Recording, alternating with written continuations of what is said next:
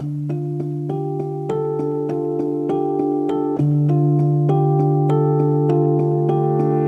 ist irgendjemand aus der Familie dort, dort geblieben? Außer dem Rhein? Leider ja. Ein Bruder meiner Mutter mit Frau ist in Auschwitz umgekommen, in der Gaskammer. 49 Menschen, 49 bewegende Geschichten. Ein Stück Deutschland. Der Podcast.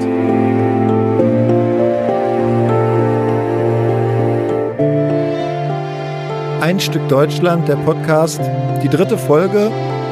Ich bin Carsten Jans. Wir beschäftigen heute, wir beschäftigen uns heute mit Hanna Grünwald. Das ist eine zentrale Person in dem Projekt und äh, ja, am anderen Ende der Leitung, da begrüße ich Corinna, Corinna Belo. Hi. Moin, moin, Hi, Corinna. Corinna, moin. Ja, hallo, schön, dass wir uns zusammengefunden haben. Vorweg, wir haben es gerade schon besprochen, wir sitzen wieder hier mitten im Leben äh, in unterschiedlichen Räumen in Hamburg und Kinder sind hier ähm, auch äh, unterwegs und falls man ab und zu mal ein Zwischengeräusch hören sollte, dann hat das damit zu tun, nur damit das erklärt ist. Ähm, Ich habe mich in den Raum zurückgezogen, wo das WLAN am stabilsten ist. Okay, wir, wir hoffen mal, dass das heute alles gut funktioniert.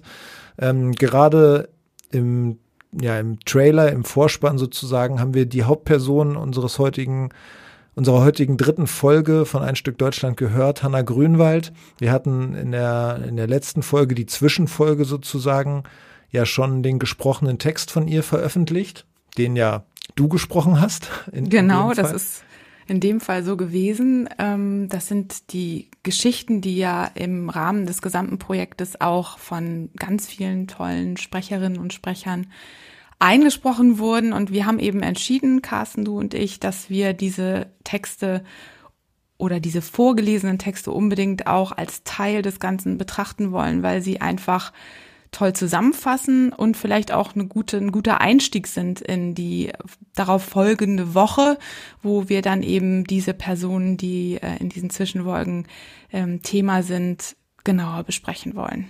Genau, und das erleichtert natürlich auch, ähm, sage ich mal, die Produktion des Podcastes, denn es ist wirklich, das haben wir jetzt gemerkt, sehr intensiv. Du schneidest die Interviews vor, ich versuche mich einzulesen in die Themen und auch mir die einzelnen Interviewsequenzen anzuhören und dazu auch meine Fragen zu entwickeln und auch zu gucken, was finde ich daran interessant, wie kann man da genauer vorgehen.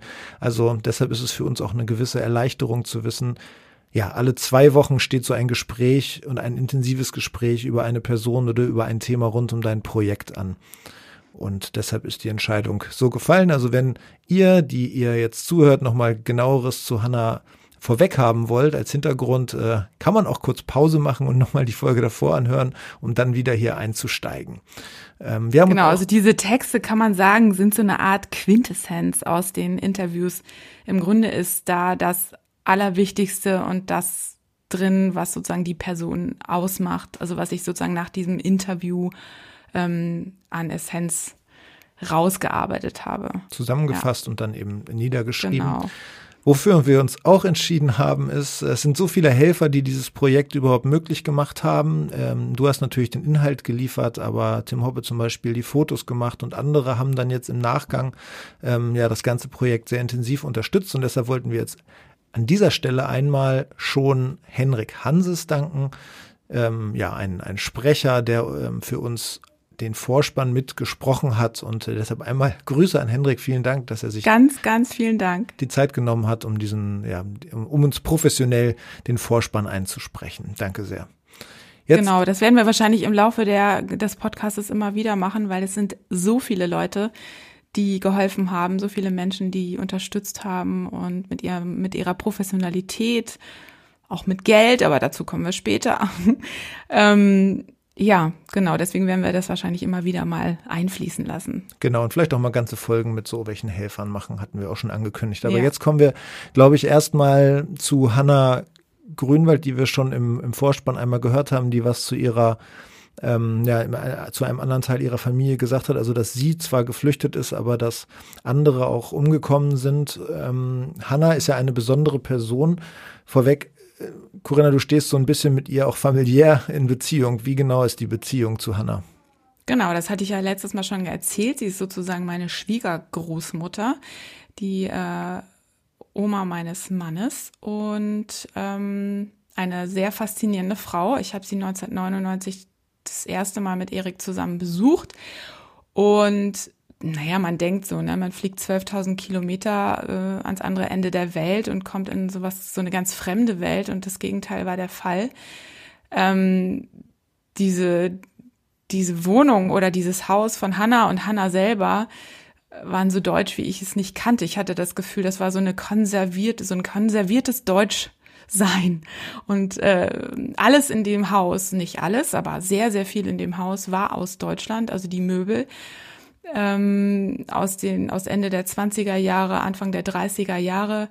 Ähm, es gab dort äh, Zunge zu essen, gepökelte Zunge und Sauerbraten und Kochkäse und Boleschen. Das ist so ein Gebäck aus der aus der aus der Gegend, wo sie woher sie stammt und das hat mich total fasziniert. Ich dachte, wie geht das denn? Also so viele Jahre nach der Auswanderung so so eine konservierte Kultur auch das vielleicht total fasziniert, ja. Auch vielleicht Motivation, das Projekt so zu nennen, ein Stück Deutschland, oder? Ja, genau. Also das, genau, das hat viele Gründe. Irgendwie passt dieser Titel tatsächlich auf vieles, aber auf ihr Haus sehr, ja.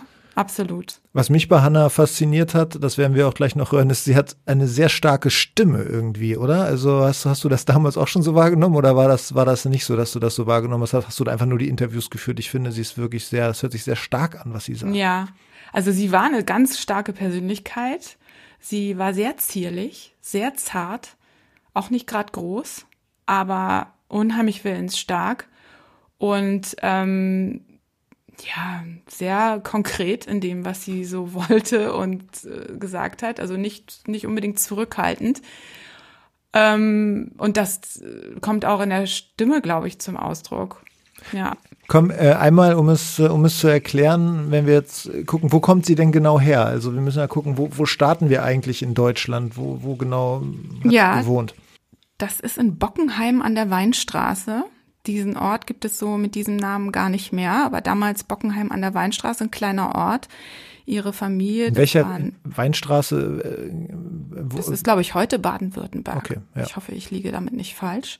Es gibt ja, ähm, in der ähm, Pfalz auch Weinstraßen und so weiter. Aber ja. Bockenheim an der Weinstraße, das ist Pfalz. Also auf jeden Fall, sie kommt aus Bockenheim an der Weinstraße. Die haben dort ähm, zentral im Ort alle zusammen gewohnt. Sie hat zwei Geschwister gehabt, Ludwig und Elsbeth.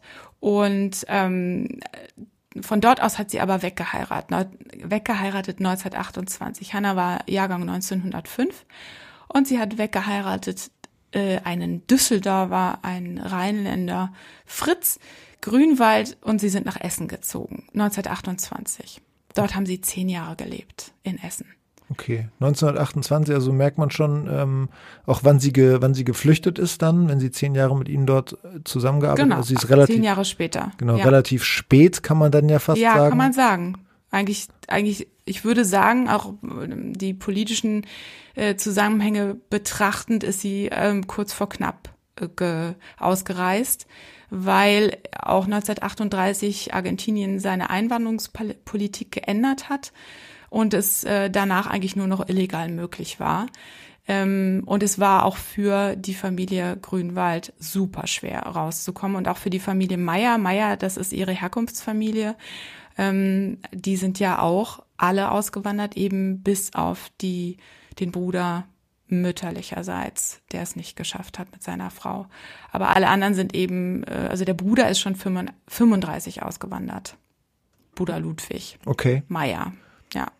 Gut, also ähm, 38 ist relativ spät. Ich finde tatsächlich, vielleicht können wir schon mal den ersten O-Ton spielen, den wir von ihr rausgesehen, den du von ihr rausgesucht genau, hast. Genau, weil der erzählt oder da erzählt sie eben, warum sie es einfach wussten, dass es sein muss. Ja. Also dass sie auswandern müssen.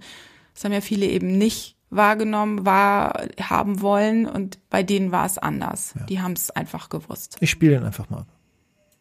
Wie kommt das, dass ihr gewusst habt, dass ihr weg müsst? Das? Dass ihr weg müsst aus Deutschland? Weil viele haben es ja nicht geglaubt, wie, dass sie weg müssen. Man wusste, es gab. Der, der, der, mein Bruder war der Erste, der hierher kam. Und der hat die Elsbeth schon zum Ludwig sagt, das Erste, was du machen musst, ist eine Schamada für mich, damit wir die Eltern nachkommen lassen können. War kein Bleiben mehr. Kannst du das mal ein bisschen Fritz, beschreiben? Fritz hat viele, viele Vertretungen verloren, für die er nicht mehr arbeiten konnte.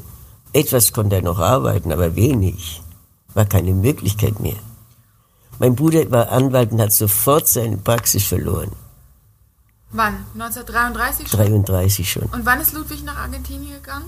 Er war dann noch bei einer Telefongesellschaft, war er noch Syndikus und ist aber dann, hat, hatte schon eine Braut, mit die er auch hier geheiratet hat. Und die auch darauf gedrungen hat, weg, weg, weg. Und warum nicht innerhalb Europas? Warum nach Südamerika? Es war keine Möglichkeit, in Europa zu bleiben. Also ihr habt das einfach. Man musste, da- man musste aus, entweder nach Nord- oder Südamerika oder da irgend, irgendwo in ein anderes Land. in ein anderes Land. Und dann sind sie in ein anderes Land gegangen. Ähm, aber es ist ja schon faszinierend, dass sie es dann trotzdem so lange ausgehalten haben. Naja, also ähm, 35 ist Ludwig ausgewandert, weil er die Möglichkeit hatte. Ja. Da haben wir, da hätten wir auch noch einen Ton. Vielleicht spielst du den einfach ab, dann erzählen wir das so nach und nach, weil das ist äh, schon eine ziemlich spannende Geschichte. Also direkt der, der anschließende, ja? Der war ein Hofschild. Die hatten Gruben in Chile. Ein ganz bekannter Mann. Von dem wussten wir. Der war ein Neffe von einer Tante von uns. Aber weißt du, meine Tante, deine Tante, ging nicht über unsere Familie. Mit seinen Eltern hatten wir Kontakt. Der war ein ganz großer Mann hier. Mein Bruder hat sich an ihn gewandt. Und der hat ihn nach Paris kommen lassen. Da hat ihn ein Sekretär interviewt. Und die haben ihm die Reise besorgt und er kam an einem Samstag hier an und ist am Montag in die Firma eingetreten, war sein ganzes Leben lang. Die ist früher die South American Company, dann hieß es Insud und heute, glaube ich, existiert sie gar nicht mehr. Das musst du jetzt ein bisschen erklären, finde ich, weil sie redet natürlich, wenn sie sagt, hierher gekommen, Ja, da schreibt redet sie schon auch, Argentinien. Genau, da beschreibt sie schon aus einer ähm, Süd. Aus der, aus der Sicht, genau, von 1900, äh, von 2000, nee, 2004 erzählt sie das, genau. Ähm, ja, also das ist entscheidend, jemanden zu haben in Argentinien. Ja, da Das- der, dieses Jamada wurde sozusagen auch wieder erwähnt und Genau, der Ruf, also sozusagen eine Einreisegenehmigung, die du, das ist vielleicht, und jetzt kommen wir vielleicht doch zum, zum Thema, was wir letztes Mal angerissen haben, da habe ich zwei Rückmeldungen zu bekommen nach unserem ersten Podcast. Das ist im Grunde vergleichbar mit dem Affidavit. Und dieses Affi- Affidavit wurde im, im, im, im Commonwealth, also in, allen- in allen englischsprachigen äh, Ländern verlangt. Das ist eine eidesstattliche Erklärung oder eine Bürgschaft. Und das ist ja das, was man heute auch oft braucht, eben wenn man ins Ausland auswandern möchte, dass man eben eine Bürgschaft braucht. Man braucht irgendjemanden, der für einen bürgt, damit das Land, in der, das man geht, nicht irgend, auf irgendwelchen Kosten am Ende sitzen bleibt und für einen aufkommen muss. Das ist im Grunde der Hintergrund und für, ähm, für ihn war das als Jurist ähm, in dem Fall nicht schwer, weil er tatsächlich in dieser Firma dieses weit, weitläufig Verwandten gearbeitet, arbeiten konnte. Er konnte ihn anfordern, also anfordern eben über dieses, über diese Jamada und äh, dadurch war er absolut, absolut gesichert. Ne? Also er hatte sofort ein Auskommen und das ja offensichtlich auch bis zu seinem Arbeitslebensende ist er da dort geblieben und das ist eine entscheidende, ein entscheidender Kontakt, Kontakt gewesen für Familie Meyer. Also war das die erste Grünwald. Brücke, die erste Brücke, Genau. die sozusagen 35 dann ähm, in der, im Inner Circle der Familie so nach Argentinien geschlagen wurde. Was, Genau. ich, was ich jetzt ganz äh, spannend noch vom ersten Ton finde, wo ich noch eine Frage zu habe. Ähm, Hanna hat erzählt, dass ihr Mann Fritz Vertretung hatte. Kannst du das einmal erklären? Was meint sie mit Ja, Vertretung? also Fritz, Fritz war Kaufmann. Das, ähm, ja, er war Kaufmann. Er hat mit Autoteilen oder Autowerkzeug oder sowas in der Art ge gehandelt. Und er hat diese Vertretungen gleich 1933 verloren. Also sofort. Mit, mit der Machtergreifung war seine berufliche Existenz zerstört. Und das ging ja dann auch mit der Entrechtung der äh, Jüdinnen und Juden in Deutschland äh, so seinen Gang. Äh, es wurde immer schlimmer.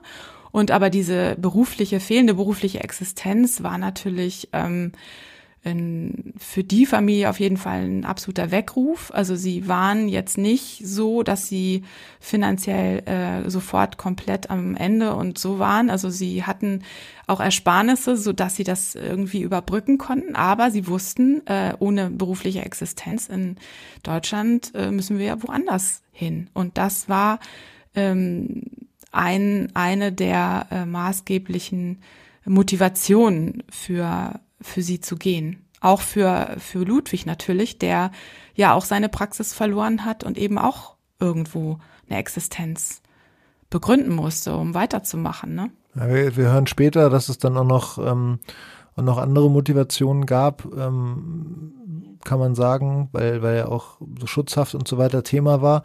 Aber mhm. ähm, wie ist das denn, wenn Fritz die Vertretung verloren hat, hatten Sie, also hatten Sie dann Geld?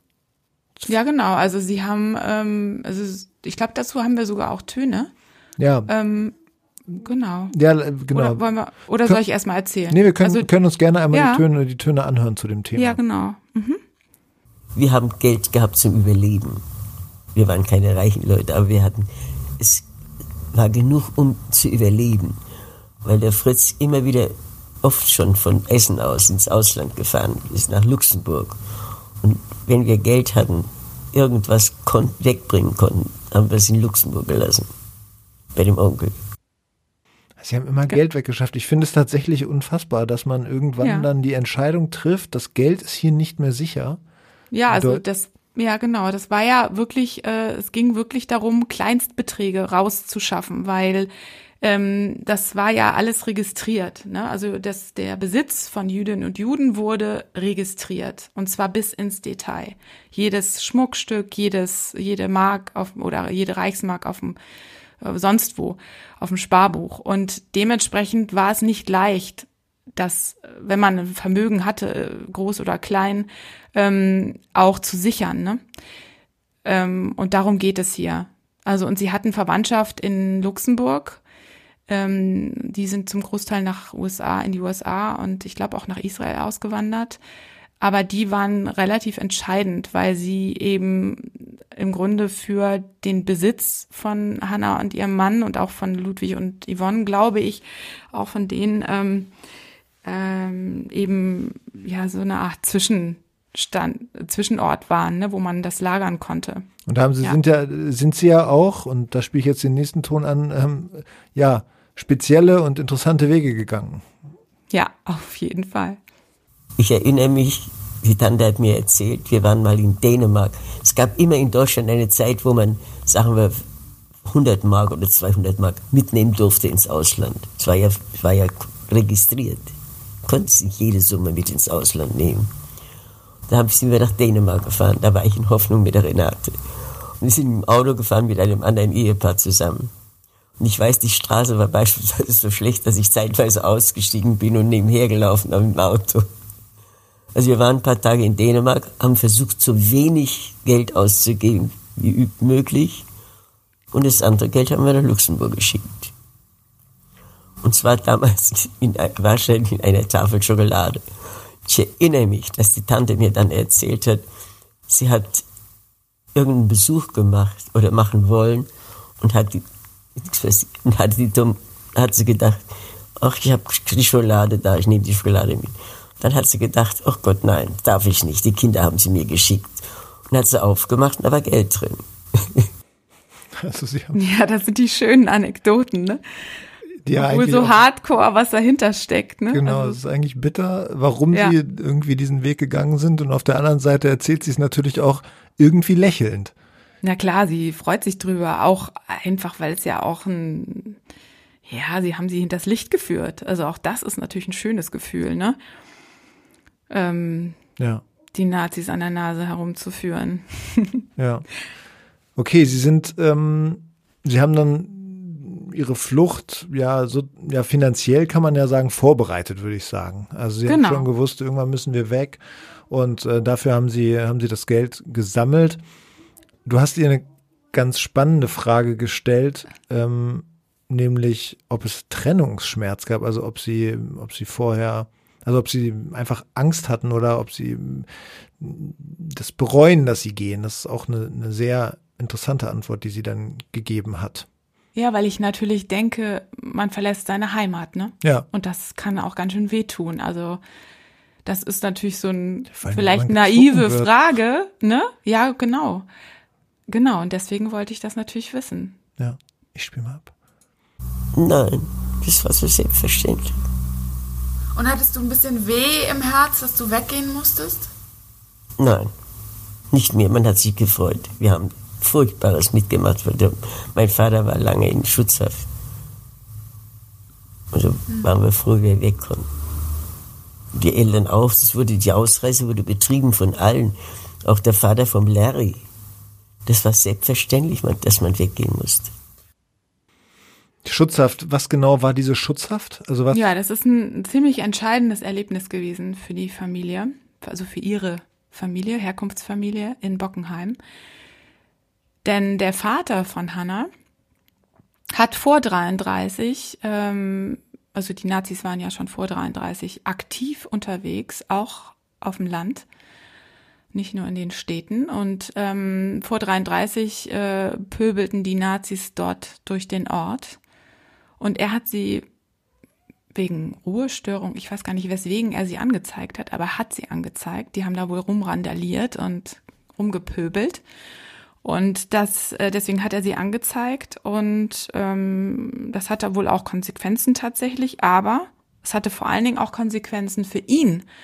Denn als dann die Nazis an der Macht waren, 1933, hat das natürlich sofort zur Folge gehabt, dass sie ihn abgeholt haben. Und dann haben sie ihn inhaftiert in Frankenthal. Und ähm, das war schon ein sehr einschneidendes Erlebnis. Also er ist wohl nicht sehr lange dort in Schutzhaft gewesen, aber es war natürlich eine Warnung. Und äh, auch das war Grund genug zu sagen, hier können wir nicht bleiben. Ja, ich meine, gerade für Kinder, wenn sie sehen, dass dann der Vater irgendwie auch abge also abgeholt wird sozusagen und weiß nicht, was passiert. Es ist gerade so ein Machtumschwung, kann ich mir schon vorstellen, dass das ein sehr einschneidendes Erlebnis war. Auf jeden Fall. Ja, obwohl da war Hannah auch schon. Ja, sie war kein Kind, aber Ja, es ist ja, ja, ja, trotzdem gut, das das ist Elternteil. ihr Vater, natürlich. Ja, ja, ich klar. Weiß, also ich glaube, das ist in dem Ja. Fall dann fast egal. Vielleicht kriegt Ja, man es sogar noch deutlicher mit, Schock, als, ja. als wenn man ganz jung ist. Okay. Ja, ja. Und diese Flucht, wir haben ja im, beim letzten Mal die Flucht von ähm, Heriberto ähm, unter anderem besprochen. Und ähm, das war ja auch eine, eine, sag ich mal, lange Reise ähm, und ähm, ja, auch dann nicht immer, nicht immer direkt nach, nach Südamerika und so weiter. Es ist für Hannah ja so gewesen, dass diese Flucht auch wirklich nicht, nicht einfach war. Also jetzt nicht einfach, man steigt in den Flieger und landet dann in Südamerika und alles ist gut, ne? Nee, gar nicht. Im Gegenteil. Also, ähm, und ich muss auch noch ähm, zwischenschieben. Eigentlich hatten die vor, viel früher auszuwandern. Aber Hanna war schwanger. Und sie hat sich tatsächlich, also 36 ist äh, ihre Tochter Renate ja geboren. Und sie hat sich tatsächlich es nicht zugetraut, mit einem so kleinen Säugling oder schwanger ähm, diese weite Reise anzutreten. Und deswegen haben die das rausgezögert. Und ähm, da gibt es wohl auch, und das wird auch Hannah noch erwähnen, eine ziemlich ausgiebige Familienkorrespondenz, die wir auch nochmal zu einem extra Thema in einer Podcast-Folge machen wollen. Ähm, allerdings wird äh, es wird die, also Renate transkribiert die gerade noch. Es ist eine ziemlich aufwendige Sache insofern da, aber da steckt ganz viel Spannendes drin und da es geht wohl auch darum. Und es geht aber eben dann äh, jetzt auch in den Tönen, die wir haben, um die um das hin und her mit dieser Auswanderung. Das war nicht leicht. Wollen wir einsteigen? Gerne. Weißt du, so hundertprozentig erinnere ich mich gar nicht mehr, wie wir die Wohnung aufgelöst haben. Ich weiß nur, dass wir von die Wohnung aufgelöst haben und mit Kind und Koffern nach Hamburg gereist sind, um in Hamburg zum Konsulat zu gehen und die Aschamada bestätigen zu lassen. Von wem habt ihr die Jamada bekommen? Von meinem Bruder, die haben die von hier die Schamada nach dort geschickt. Weißt du noch, wann das war? Das, das war, wir sind, haben aufgelöst im Juli Das muss war im, im Juli. Es könnte sogar beinahe nachgucken, weil ich eine ganze Reihe Korrespondenz habe. Juli 1938. 38, 38. Kam in Hamburg an, gingen zum Konsulat und da hieß es, die Einreise nach Argentinien ist gesperrt. Da hat die Odyssee angefangen. Da hat die Odyssee angefangen. Warum war, warum war die Einreise gesperrt? Weißt du das? Gibt es da Aufzeichnungen? Oh, also das wird wahrscheinlich aus der Korrespondenz hervorgehen. Das äh, war jetzt im Detail weiß ich es nicht, aber es kann auch mit äh, einem, es kann, ich weiß es nicht ganz genau. Also, es gab damals ähm, ein Geheimpapier, ein argentinisches Geheimpapier, ähm, das 1938, ähm, dass das, das Argentinien sozusagen ähm, verfasst hat und an alle Konsulate geschickt hat, nämlich die Juden draußen zu lassen, sie nicht mehr reinzulassen. Und daran kann es gelegen haben. Es kann also sein, dass es eigentlich schon zu spät war. Da weiß ich aber nicht ganz genau, ähm, ob es das ist oder nicht. Und äh, selbst wenn, also das äh, wird ja die Familie Meier auch nicht gewusst haben. Ne? Also was da war und ja. warum Einreisen ja. Das hing auch sehr vom Konsul ab, äh, der dann für einen zuständig war. Genau. Und deswegen ja. kann ich das nicht mit äh, hundertprozentiger Sicherheit sagen. Okay, sind also voller Hoffnung auf jeden Fall nach Hamburg und haben dann gemerkt, nee, so einfach, so einfach geht es nicht. Wie lange war, äh, war sie dann, in, wie war die Familie in Hamburg, bis sie ge gemerkt haben? Ich glaube nur wenige Wochen. Wenige glaub, Wochen. Sie waren, ja. ja, sie waren nur wenige Wochen da. Da haben sie bei einem Verwandten gewohnt, der aber auch irgendwie doch äh, angeheirateter Verwandter war oder so, nicht jetzt so ganz eng. Oder war das ein Verwandter vielleicht ihres Mannes? Ich weiß es gar nicht ganz genau.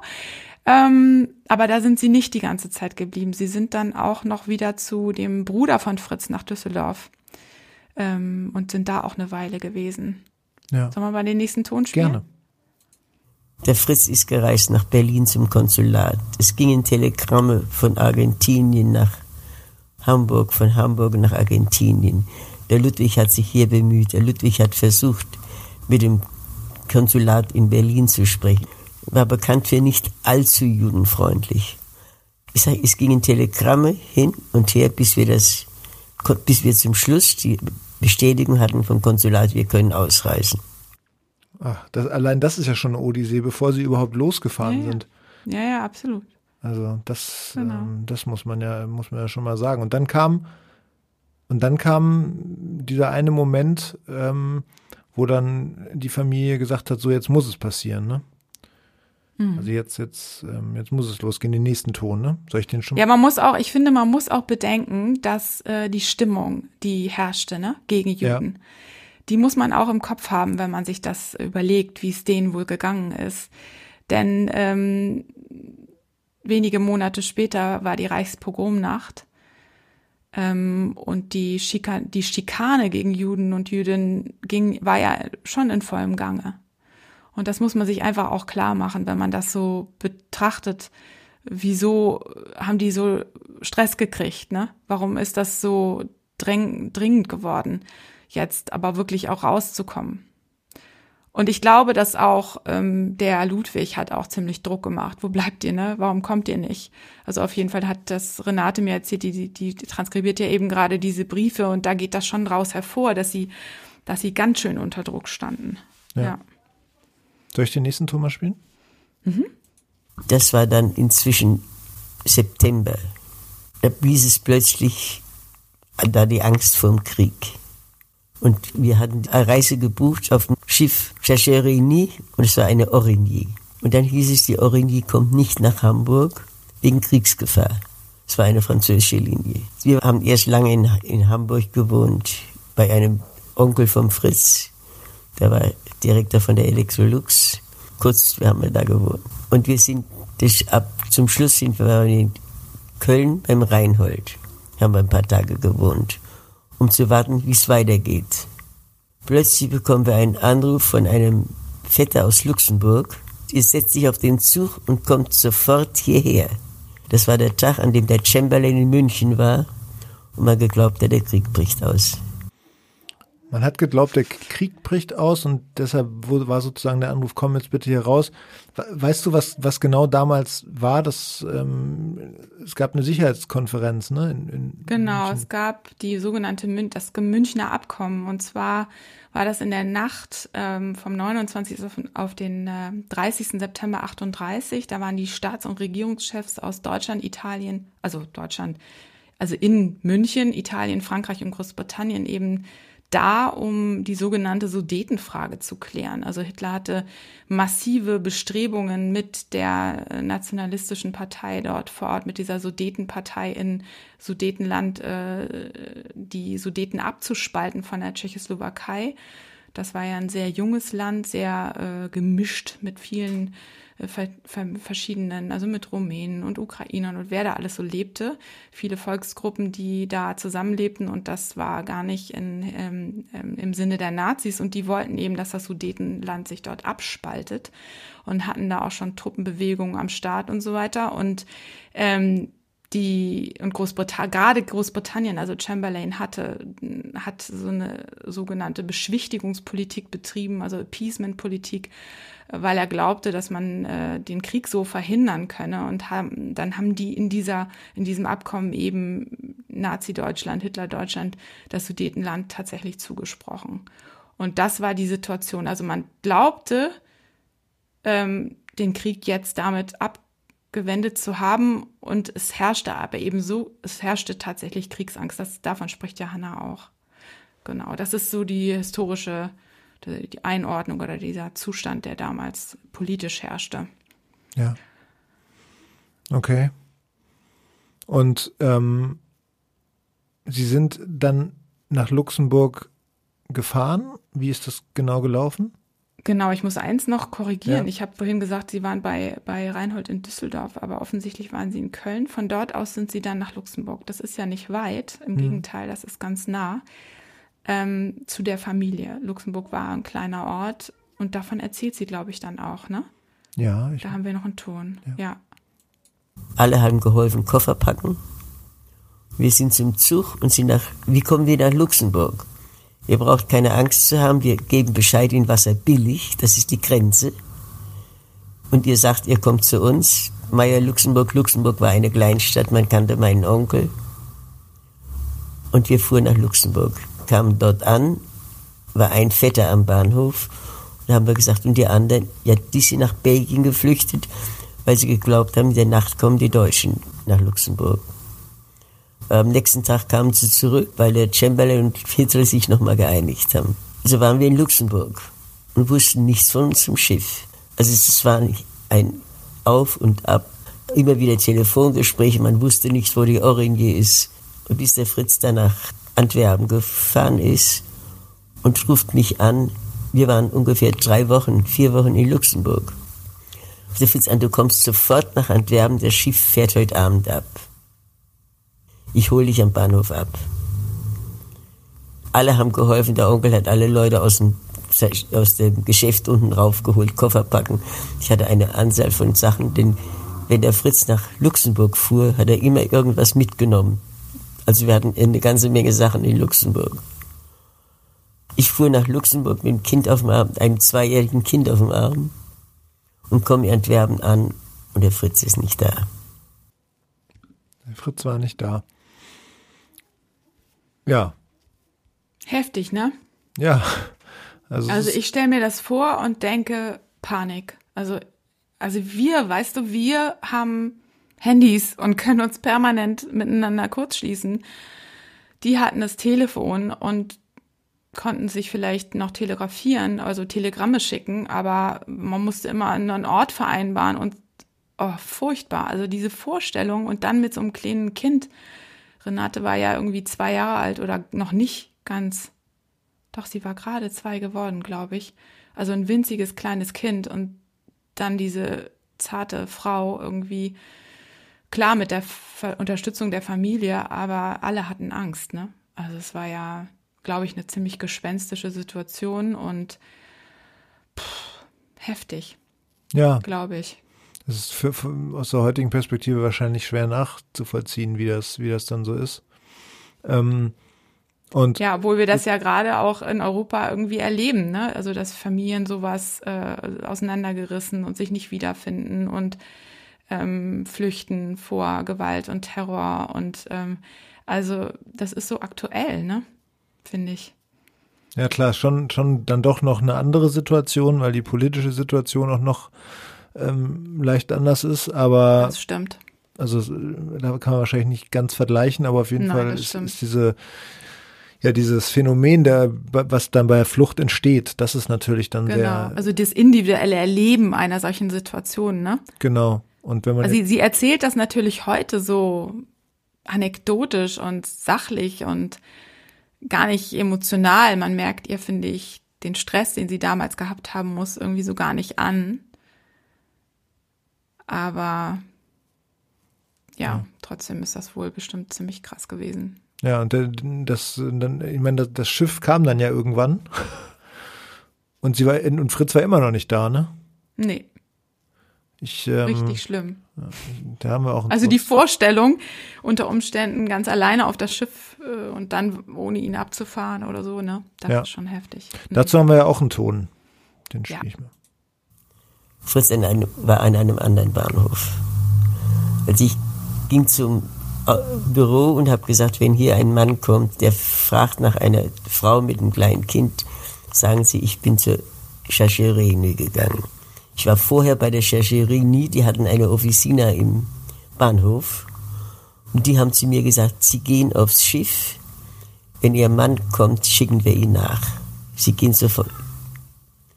Ich nahm mein Kind und ging aufs Schiff und war die Einzige auf dem Dampfer. Und habe gewartet.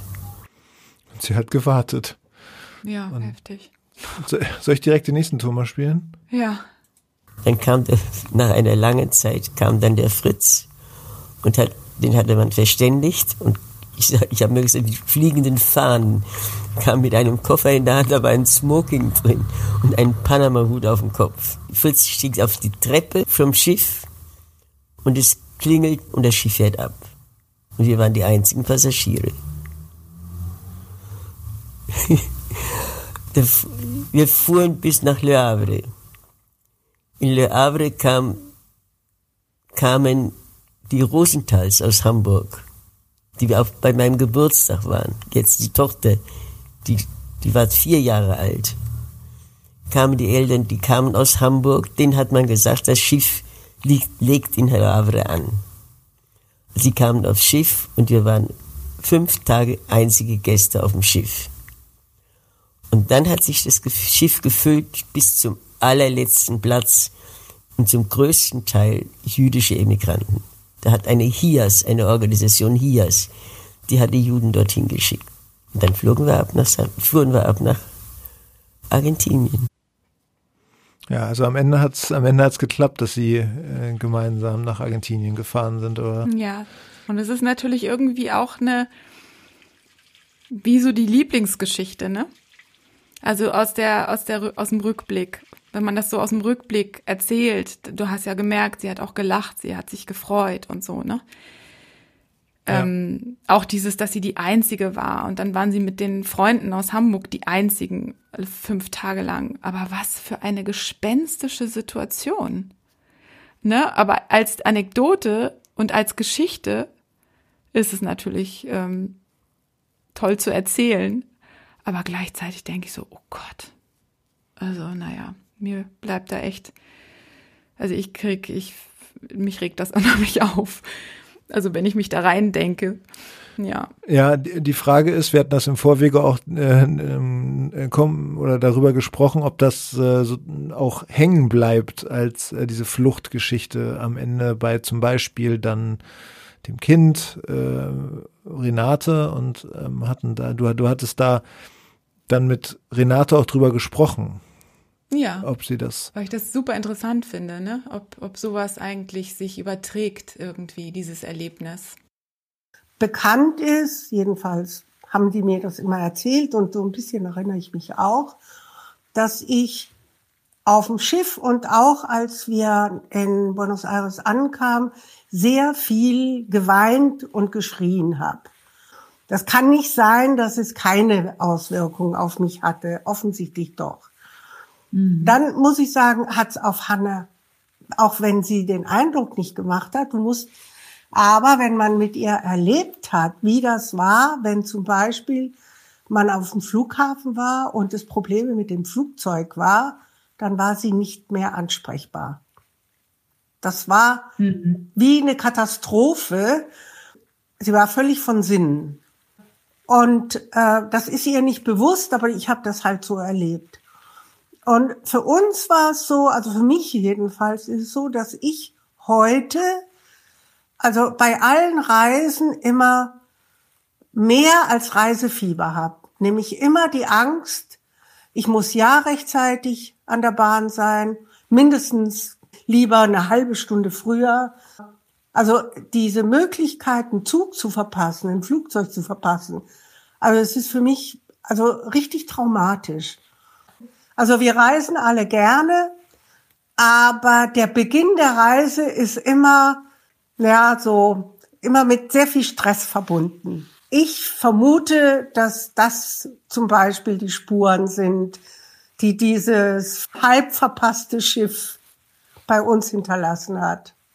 Also Renate ist der Meinung, dass dieses ähm, ja diese Flucht schon auch eine, auch eine Folge für sie hat. Also dass, dass sie heutzutage auch ungerne und ja, ähm, auch nicht so sicher reist, um das mal so zu sagen. Ja, also sie reist ja eigentlich total viel, aber der Start, also das Reisen, die Reise zu beginnen, ist halt immer mit totalem Stress verbunden. Auch übrigens bei meinem Mann. Ja, dann spielen wir den Ton jetzt auch nochmal ein. Man sagt ja, dass sich so Traumata auch äh, fortsetzen durch die Familien. Und bei uns ist es schon so, dass ich und meine Schwester sehr nervös sind, wenn wir auf Reisen gehen. Und dann ist es auch eher egal, ob das jetzt einmal um die halbe Welt ist oder nur ein Zug nach Köln oder Berlin. Und dann prüfe ich dreimal, ob ich mein Ticket auch wirklich dabei habe. Und jedes Mal habe ich Schweißperlen auf der Stirn. Und ich glaube schon, dass das was damit zu tun hat, dass das Reisen, also dass diese Reise so aufgeladen war, einfach mit Angst ums Leben.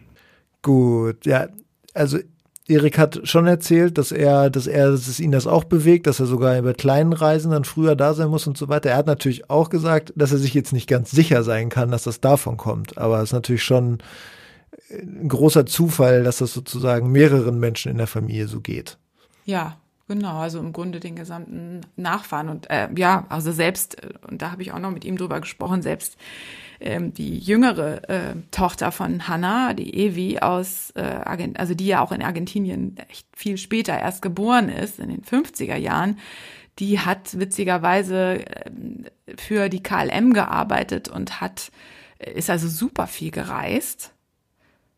Und trotzdem war das der, der Start der Reise immer ein, eine Riesenaktion, also ein Riesenthema. Ähm, ich denke, sie hat bestimmt im Laufe ihres Lebens doch eine gewisse Gelassenheit entwickeln können, aber trotzdem ist es einfach äh, ist nicht so wie wenn ich auf Reisen gehe. Ne? Ich habe ich hab die Ruhe weg, äh, ich habe eigentlich nie ein Stressgefühl, ähm, was vielleicht auch mal dazu führt, dass ich einen Zug verpasse. zu, zugelassen bin oder so, ne? Ja. ja. mir ist das sogar mal vorgekommen, dass ich zu spät zu einem, also fast zu spät zu einem Flieger gekommen bin, weil ich so entspannt war in der äh, da rumgesessen habe und so und okay. bis ich plötzlich kapierte, ich müß, müsste mich vielleicht mal einchecken jetzt. Ähm, das würde Erik und seiner Schwester und seiner Tante und seiner Mutter nie passieren, niemals. Im Gegenteil, also mindestens eine halbe Stunde vorher mit allem fertig sein und äh, ja, genau. Okay, ja, wir, wir haben jetzt über die, über die Flucht gesprochen. Jetzt kommen wir so ein bisschen dazu, wie, wie das Ankommen war. Also es war jetzt nicht so, dass ähm, erstmal ein fremdes Land ist natürlich wahrscheinlich nicht so einfach, aber die, die Bedingungen für die Ankunft, die waren auch nicht optimal. Ähm, weil sie dann erstmal in so einer Pension untergekommen sind, hat sie auch einen ja, spannenden, spannenden O-Ton dazu gegeben. Die hatten eine Pension für uns gemietet in der Kasche Mexiko. Hier ihn nicht nur. Das war grauenhaft. Ich, wir sind in der Nacht aufgewacht, da waren der Fußboden voll mit Cucarachas, nennt man das hier. Das sind die schwarzen Kakerlaken, ja. Also es war eine unmögliche Zeit. Ein, es war eine Pension, in der auch andere Leute waren. Das, das Bad war voll, also es war grausam.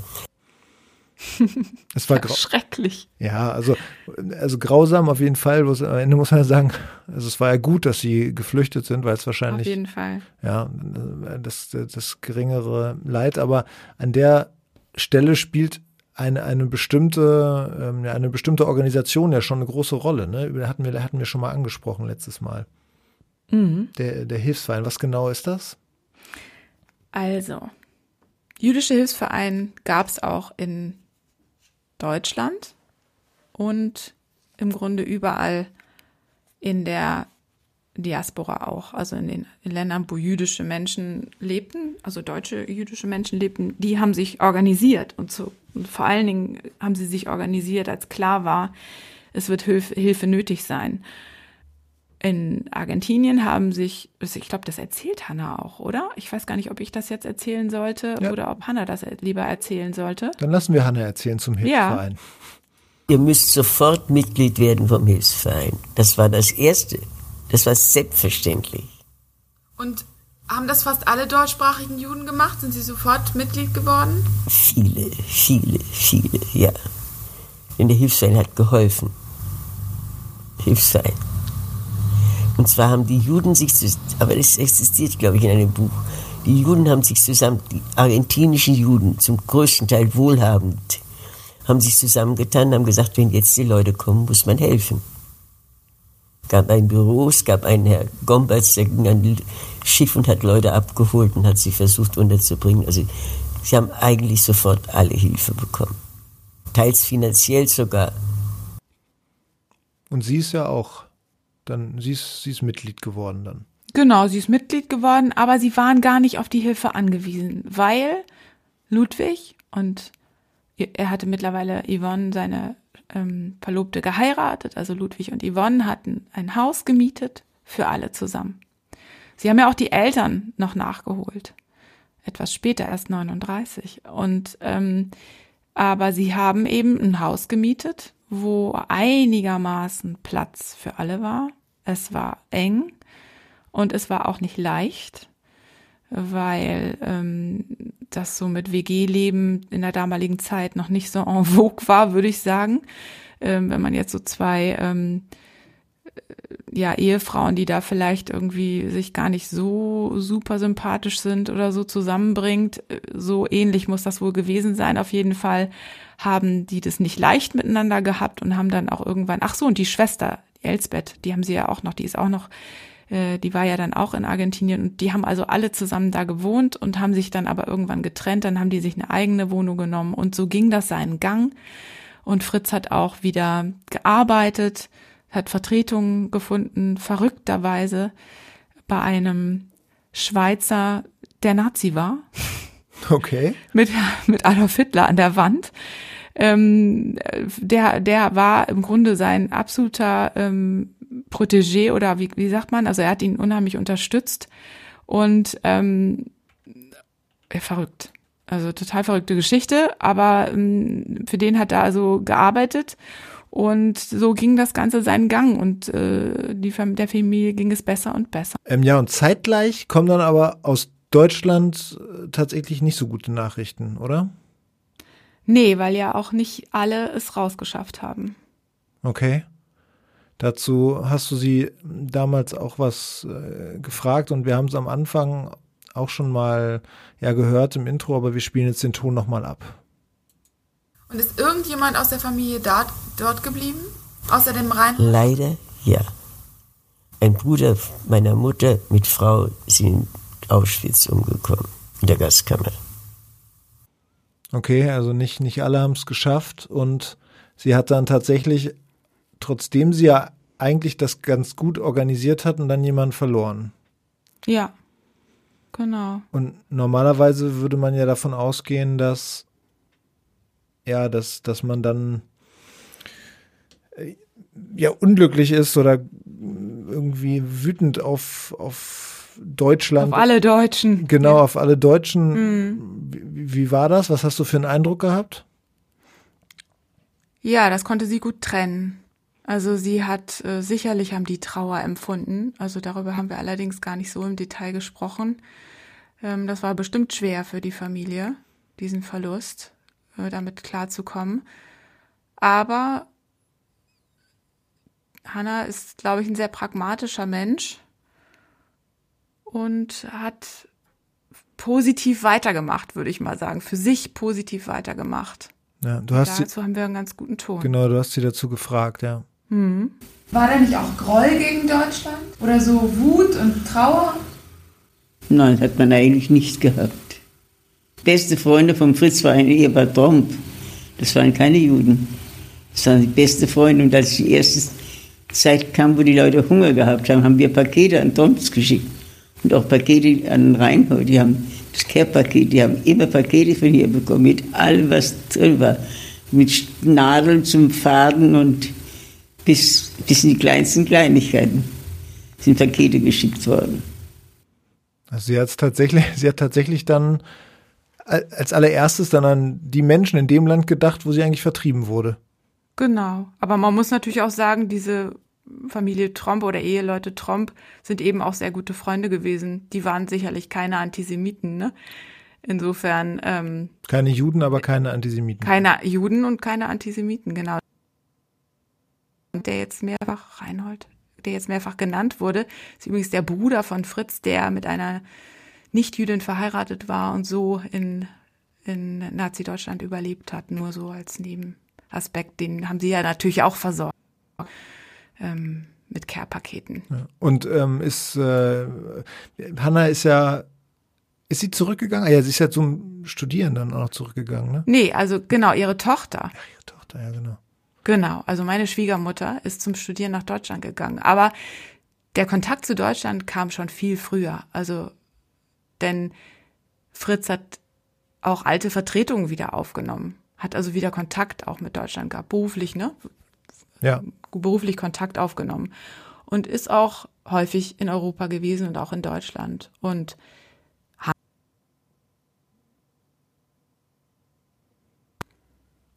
Entschuldigung, jetzt warst du gerade weg bei und? Genau, also da ist Hanna oft mitgefahren, auch nach Deutschland, nach Europa. Auch Renate ist da als Jugendliche mitgefahren.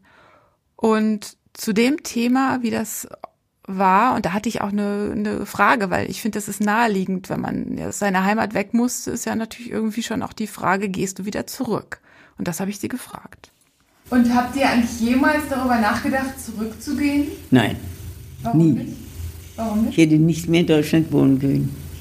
War zu sehr hier eingewöhnt. Das war der Grund? Ja, hätte dort nicht mehr wohnen mögen. War das nur? Als ich zum ersten Mal nach Deutschland kam, war mir bange vor, vor allen Gesichtern. Erzähl mal, warum? Es war die erste, die, die Angst irgendwie, doch die Angst, die man, noch, die man noch in sich hatte wahrscheinlich. Ich erinnere mich, wir sind in Stuttgart angekommen, da waren die Zollbeamten mit irgendwelchen, ne, irgendeine Uniform. Das hat mich schon gestört. Okay, also anfangs wollte sie nicht so richtig zugeben, dass es auch die Angst war, sondern eher, eher was anderes und dann hat sie aber schon zugegeben. Genau, also sie sagt ja, sie ist zu sehr eingewöhnt, das stimmt sicherlich auch. Ne? Sie hatte ja da irgendwie dann auch ihr soziales Netz und denen ging's ja auch gut. Warum sollen sie, warum soll sie zurückgehen? Ähm, aber gleichzeitig eben diese Vorsicht. Auch zu Recht. Ich meine, Deutschland war ja nun voll mit Nazis, auch nach 45. Insofern ähm, äh, ist das natürlich eine absolut berechtigte, berechtigtes Gefühl gewesen, das sie da hatte. Und das hat, ist, da ist sie auch nicht die Einzige. Das haben ja viele aus meinem Projekt auch geschildert diese Sorge und diese Ängste, jemandem im Gesicht zu gucken und nicht zu wissen, wie, was hat der gemacht? Ja. Wie hätte der mich behandelt oder so, ne?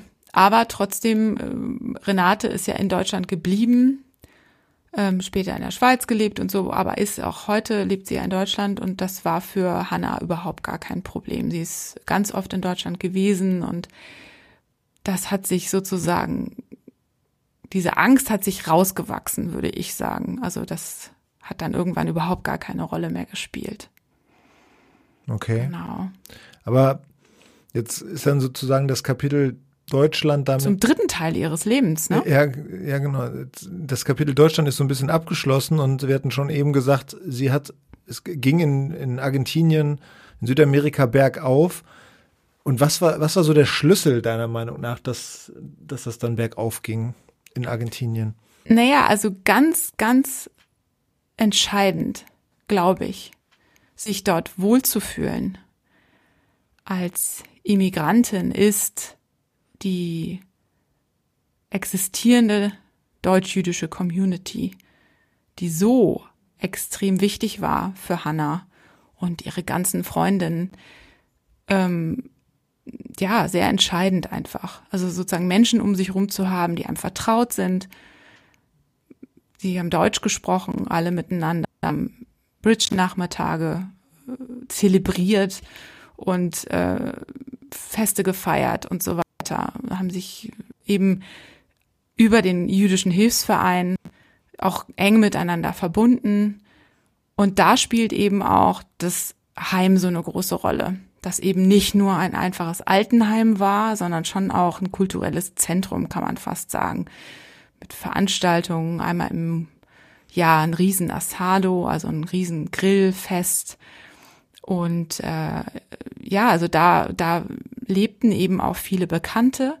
Und Hannah hatte lange, lange den Wunsch, dort zu arbeiten, einmal die Woche, was Fritz nicht wollte. Er wollte, dass sie jeden Tag für ihn, wenn er von der Arbeit nach Hause kommt, zu Hause ist. Aber er ist viel früher als sie gestorben. Und dann hat sie sich ein Herz gefasst und den Entschluss gefasst, dort mal zu fragen. Und da haben wir auch einen schönen Ton von ihr.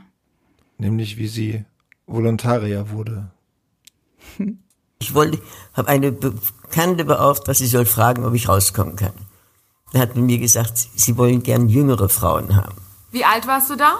70. Nein, kurz vor 70. Und meine Nachbarin, Lore Hornberg, die nebenan wohnte, war Volontarier in San Miguel. Die kam eines Tages zu mir und hat gesagt, du sollst mal rauskommen, sie wollen dich sprechen.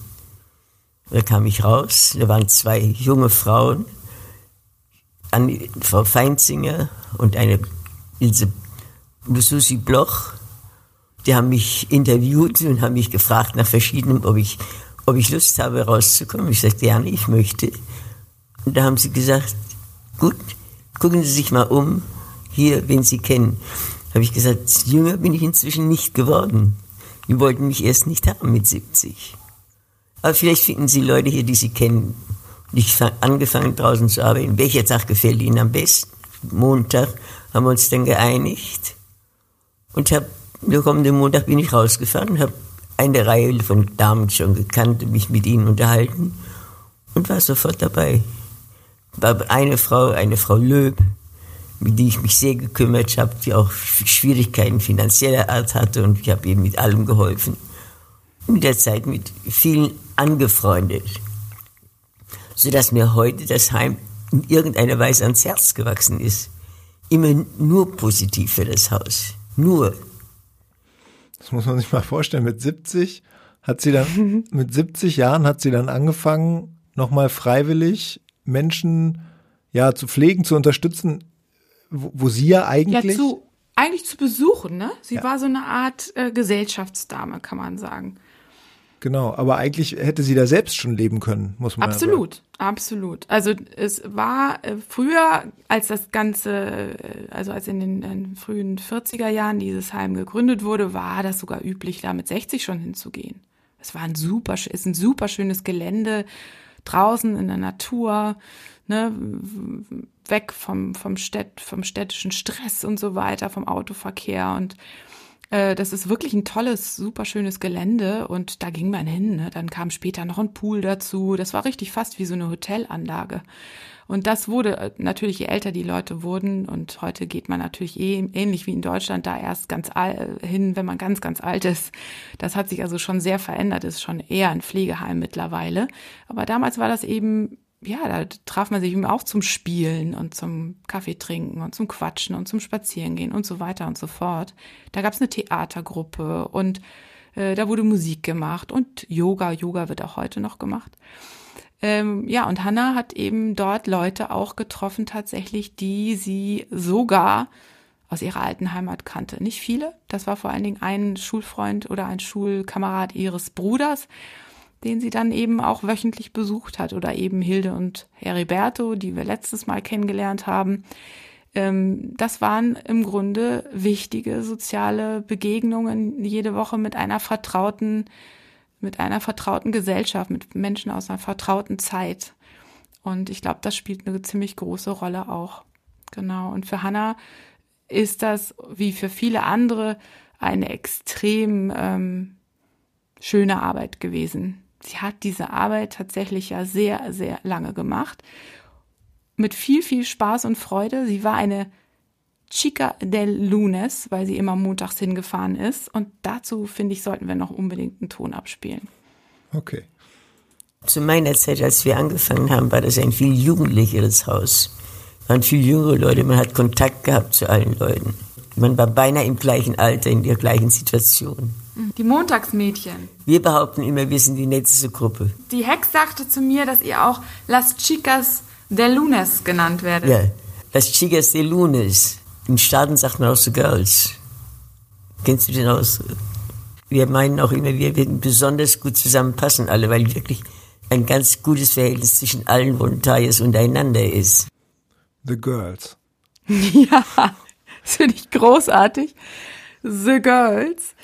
Weil äh, man muss sich das mal äh, auf der Zunge zergehen lassen. Die Hannah hat ihren letzten Tag als The Girl ge gehabt, im, als Chica de Lunes im Heim, da war sie 95. Sie hat mit ihrem 95. Lebensjahr dort aufgehört zu arbeiten, wo sie deutlich älter war als alle, die sie dort besucht hat. Und ähm, hat dann tatsächlich noch ganz lange Sehnsucht nach äh, San Miguel gehabt, hat dann kurze Besuche dort gemacht in der Krankenstation, äh, nachdem sie mal gefallen war, hat sie dort sozusagen eine Reha gemacht. Aber hingegangen ist sie nie. Sie hat dort nie gelebt. Und trotzdem hat sie ja noch was ganz Schönes über San Miguel gesagt, ne? Ja. Das spiele ich auch nochmal ab. Von San Miguel habe ich immer gesagt, mein zweites Zuhause. Ich war, das gehörte irgendwie zu mir. San Miguel ist, wenn ich nach San Miguel komme, das ist wie, wie, wie zurück in ein Haus. Ich würde gerne mal wieder rausfahren. Wir, waren, wir haben die schön, wunderschöne Zeiten gehabt zusammen. Du warst ja jetzt erst kürzlich auch da. Ja, Ne? Einmal zu Ja. Besuch und jetzt warst du ja auch nochmal auf der UZI. Erzähl mal, ja, wie hast du dich da gut, gefühlt? gut, gut, sehr gut gefühlt. Auch jetzt das Gefühl gehabt, man gehört dazu irgendwie noch. Man gehört dazu. Also irgendwie ist sie dann in Argentinien doch noch richtig angekommen. Nach dem, was ja alles Ja, in Deutschland genau. passiert Aber das Heim, wie gesagt, ist nochmal wieder, wieder ein eigener Kosmos. Das ist übrigens auch ein Grund, warum mein Projekt so heißt. Ne? Es ist einmal Hannas Haus natürlich, ein Stück Deutschland. Aber letztlich ist dieses Stück Deutschland auch im Hogar Hirsch anzutreffen oder in jedem Haus von Menschen, die eben ausgewandert sind. Also auch von allen anderen, die ausgewandert sind. Und das, was sie beschreibt, dieses Zurückkommen in ein Haus, das ist das eben. Das ist Identität, das ist Heimat.